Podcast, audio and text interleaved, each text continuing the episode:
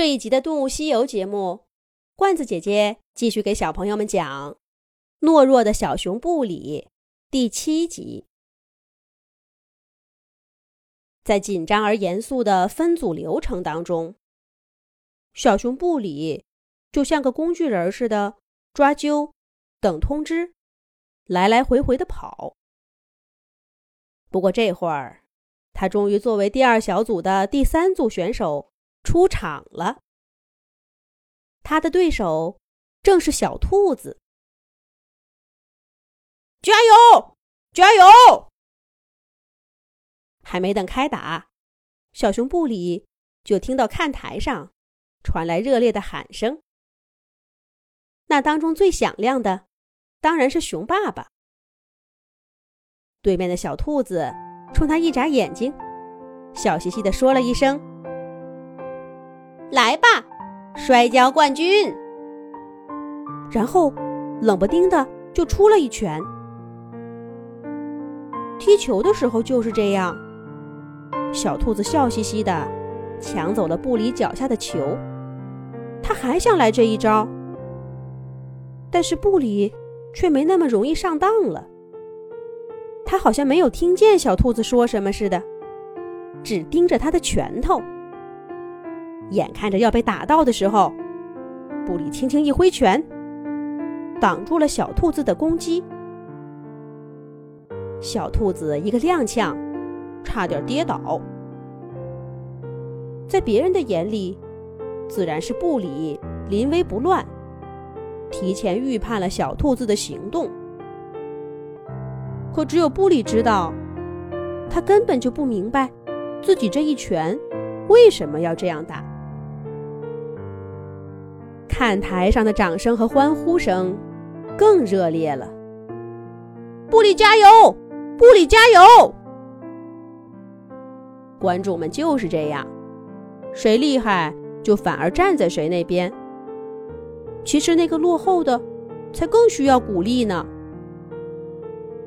布里的心中早就存了这个想法，可是他就从没有跟爸爸讨论过。不用说也知道。爸爸一定认为，他这是彻头彻尾的歪理。毕竟，爸爸头上始终戴着那顶胜利者的光环。他从不允许自己失败，当然也不会知道失败者的滋味儿。布里在心里胡思乱想，可拳头却一点都没耽误。连续多日的高强度训练。让布里的身体形成了一种本能。对方的拳头打过来，他总是脑子里还没来得及想，拳头就先挥出去了。而每一次，都打中了对方的弱点。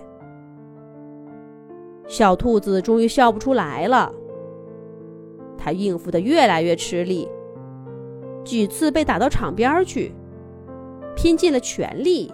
才又杀回来，可是很快又被布里打得毫无招架之力，直到被打在地上爬不起来，小兔子也没想明白，这个平常温温柔柔，甚至有点好欺负的小熊，怎么突然之间变得这么咄咄逼人？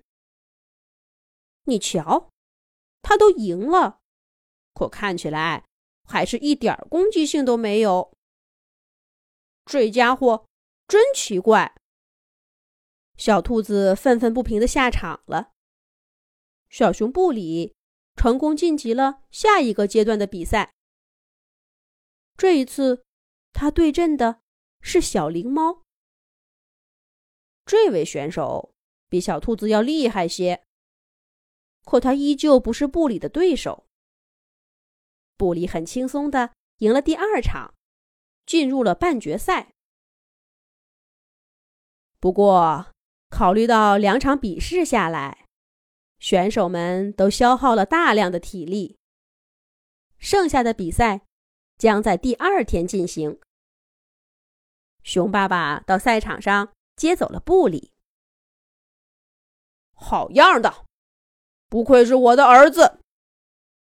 爸爸都看到了，那三个选手没什么了不起的，这冠军非你莫属了。